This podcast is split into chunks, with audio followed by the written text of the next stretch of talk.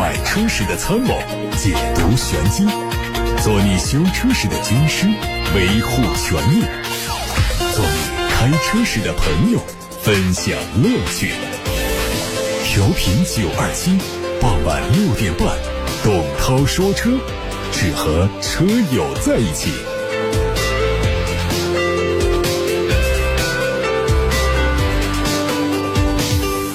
欢迎大家在下班路上听董涛说车。每天晚上六点半到七点半在这里直播，大家可以通过蜻蜓、喜马拉雅收听到往期节目的重播，也可以通过董涛说车 Pro 这个微信公众号找到往期节目的剪辑之后的重播音频。节目直播的过程中，大家有选车用车的话题问题发到直播间来。看新闻，乘联会发布了最新的数据，初步预估十二月乘用车市场零售量有二百三十六万辆，同比增长百分之九，环比增长百分之十四。今年以来累计零售售总量是二千一百七十万辆，同比增长百分之六。新能源方面呢，初步预估零售量九十四万辆，同比增长百分之四十六，环比增长百分之十一。今年以来累计零售了七百七十四万辆，同比增长百分之三十六。陈联会表示，由于车市增长分化，大部分企业的目标达成压力很大。各家车企为了达成年度销量，纷纷开启了新一轮的降价促销，价格水平的下降对销量提升有很大促进。近期很多地方开展促消费活动，通过线下车展、发放消费券等多种形式，实现年底销售的有效提升。今年含税价三十三点九万元以上需要交购置税，对三十五万元以上新能源产品短期销售的促进效果较明显。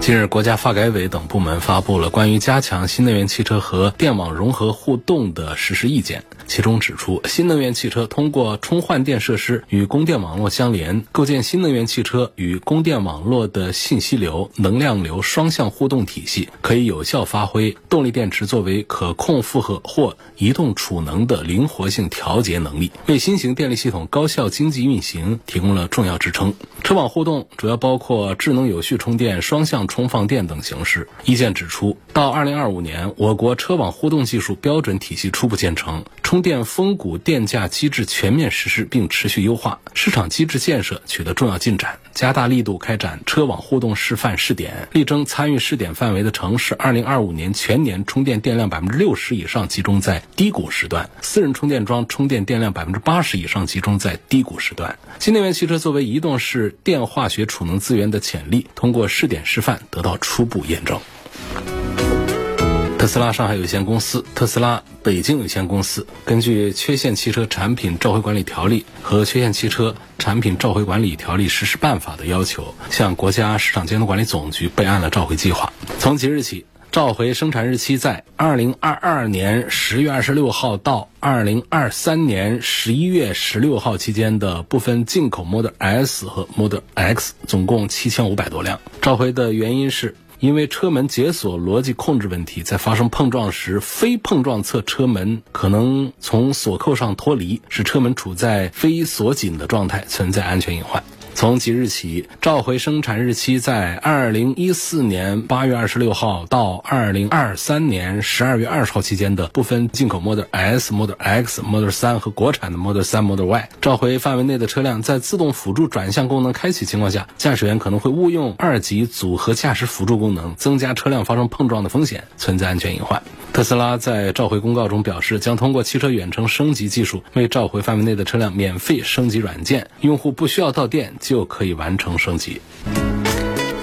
吉利银河 E 八正式上市了，五款配置的价格区间是十七万五千八到二十二万八千八。这台车是吉利旗下第一款配备激光雷达的车型，全球首个量产的一体式发光前脸，拥有一百五十八个窗口组成的发光矩阵，可以呈现多种发光效果。车身侧面的姿态是接近轿跑，贯穿式的尾灯内部的线条层次感丰富，占据大面积位置的扩散器提升了运动属性。车长超过五米，轴距将近三米。银河全。景智慧座舱是整车最大亮点，四十五英寸的八 K 大屏内置了高通骁龙的八二九五芯片，车机是 E 八专属定制的银河 NOS 无界版的系统。其他配置方面呢，像二十五点六英寸的 AR 抬头显示，还有高保真的 Infini 的十二音响系统，二百五十六色的氛围灯，副驾躺平座椅，行政级的电动豪华后排座椅等等，科技娱乐和舒适配置同样不虚。奇瑞风云 A 八也上市了，四款配置的价格从十一万九千九九到十四万九千九，是风云系列第一款正式上市的车型。它的外观用上了和艾瑞泽八一样的设计，点阵式的大嘴格栅镶嵌着奇瑞新能源最新的扁平化 logo。内饰同样延续了燃油版，配双十二点三英寸屏，支持无线 CarPlay 和华为的 iCar。还有在功能配置上呢，它配上了科技智慧座舱，也是用了高通骁龙的八幺五五芯片，包括智能语音 L2 级别的智能驾驶辅助功能都可以涉及到。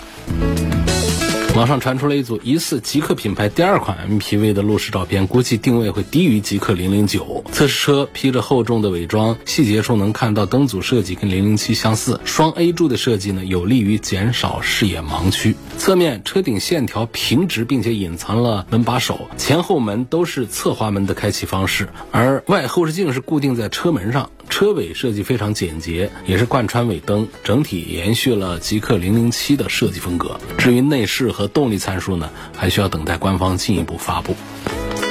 日前，有海外网友在社交平台上对比亚迪和特斯拉的2023年销量做了比较。官方披露，2023年第四季度，比亚迪纯电销售了52.64万辆，特斯拉交付了48.45万辆。在这一环节，特斯拉输掉了。二零二三年全年，比亚迪纯电累计销量是一百五十七点四八万辆，特斯拉累计交付了一百八十点八六万辆，特斯拉胜出。网友认为，去年四季度，比亚迪正式超过特斯拉，成为全球最大的纯电动车企。对此，特斯拉 CEO 马斯克在相关推文下评论，认为两家公司没有可比性，因为特斯拉的定位是一家人工智能加机器人公司，而不是一家汽车公司。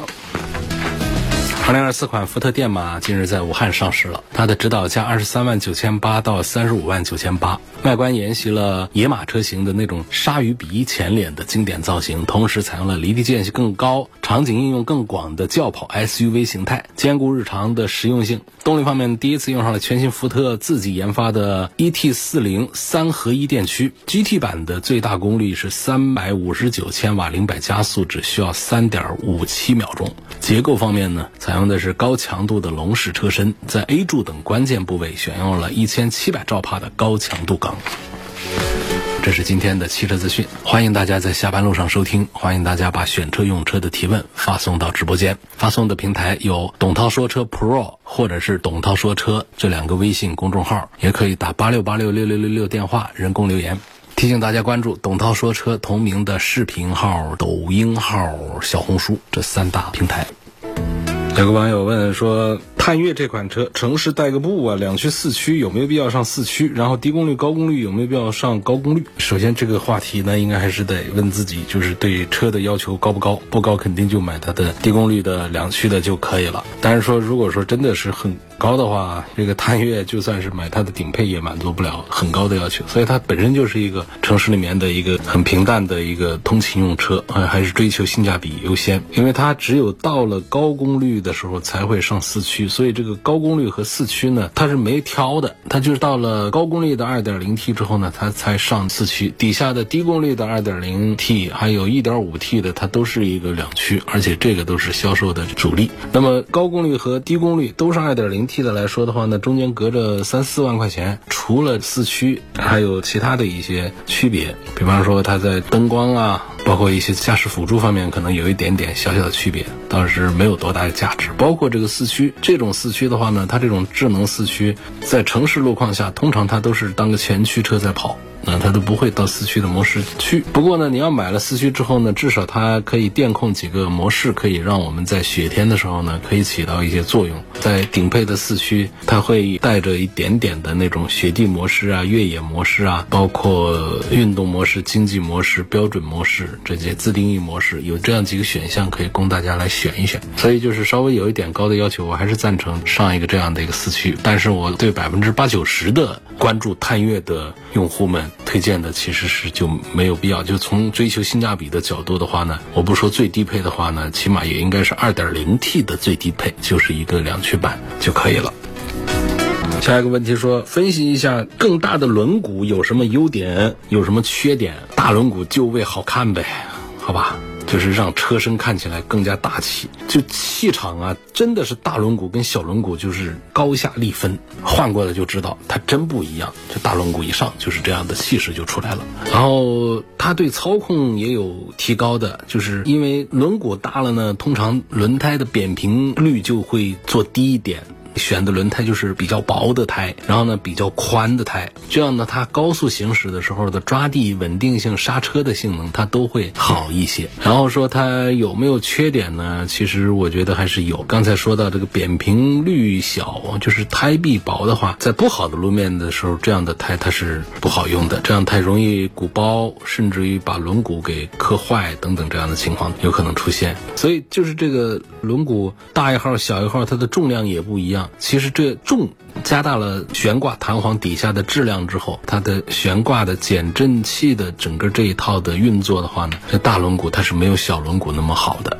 没有轻的轮毂那么好。当然说我们有大轮毂，也有特别轻量化这种好材料的，那那个价格又不一样。否则我们同样材料讲的话呢，大轮毂肯定比小轮毂要重，这肯定是相对小轮毂来说，我们的运动操控的悬挂的这个性能、弹跳性能、舒适性会降低的。就是总之呢，这个轮毂的更换的话呢，不用追求太大，稍微的跨一个规格就比较好，因为。厂家在做这个车轮的时候的话呢，它其实是有考虑。你很少看到有哪个厂家给它的高配和低配在轮毂的跨度上跨两个级别，一般都是一个级别。因为这个它就是它有一个悬挂整个的宽容度，包括它这个整个轮毂里面的空间的这么一宽容度都已经设计好了。所以我们在一个规格之内的这种跨越的话呢，它是没有问题的。比方说原车是个二十寸，我想把它弄成二十一寸，这个没问题，因为厂家很可能。它上高配就是上二十一寸，因为它这个时候它的轮胎会做薄一点，所以整个的这个轮周的周长它是不会改变的，是没有问题的。如果说我原车就二十寸的，我给上个二十二寸的，这可不一定就合适，会违背厂家的设计的这个数据。你原车的是十八寸的，你把它上升到二十寸的话，往往有些情况下就不是太好，上升一个级别是可以的。关于昨天晚上上热搜的一个事儿。知道的有多少啊？说马斯克被曝吸毒，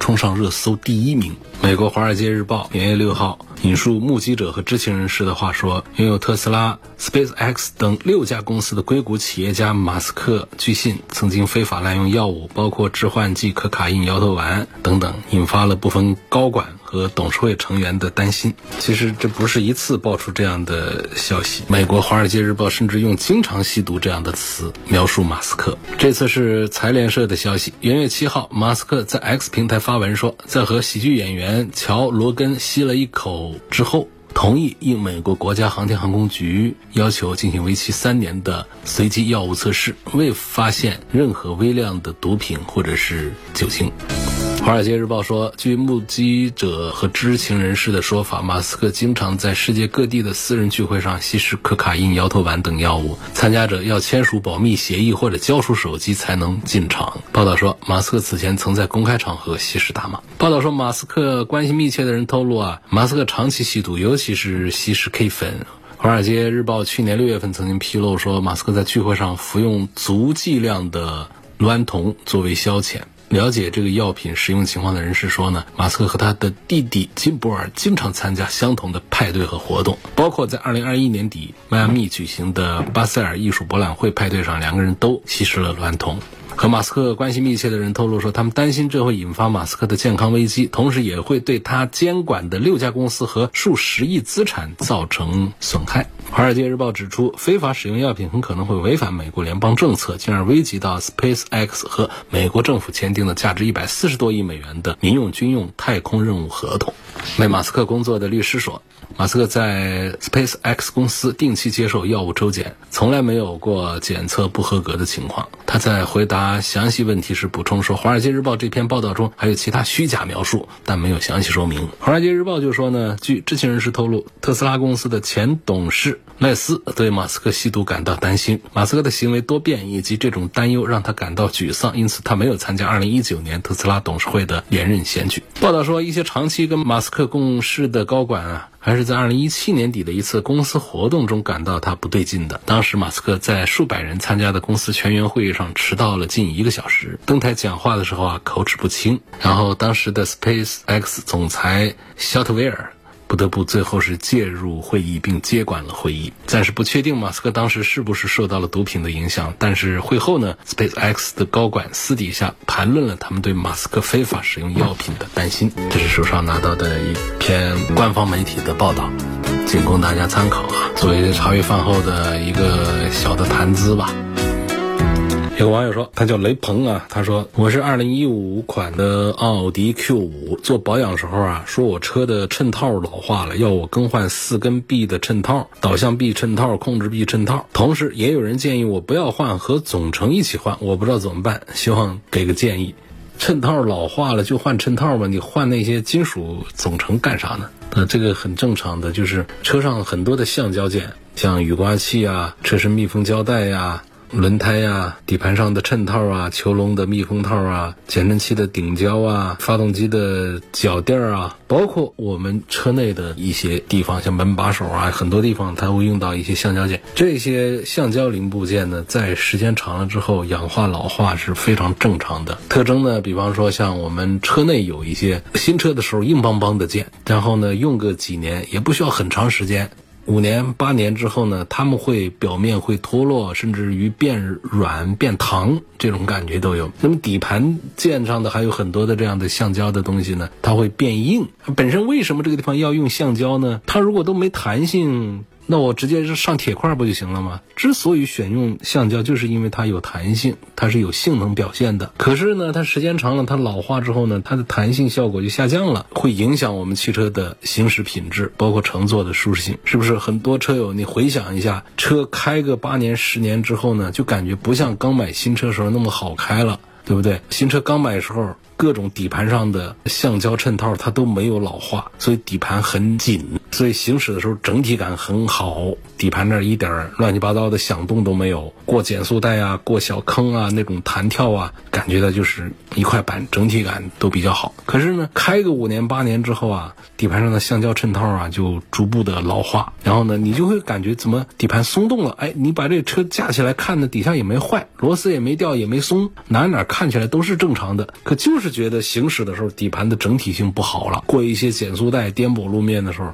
就有异响传出来了。那么你想改变这种情况，就把这底盘上所有的这种老化的橡胶衬套，你给它给换一遍。前提还是就是你的金属部分的那些零部件它都没有变形，都没有故障，螺丝都是紧的。那么换了这些衬套之后，你车真的可以在底盘行驶上恢复到新车刚买时候那种品质，好吧？所以这个情况我觉得就是修理厂跟你说让你换这四根臂的衬套，包括控制臂啊、导向臂的这个衬套，一五款的车八年时间换一下你会有提升的，确实没有必要和总成一起换。你把底下这些总成全换一套，那得多少钱？疯了啊！没有必要换橡胶件就可以了。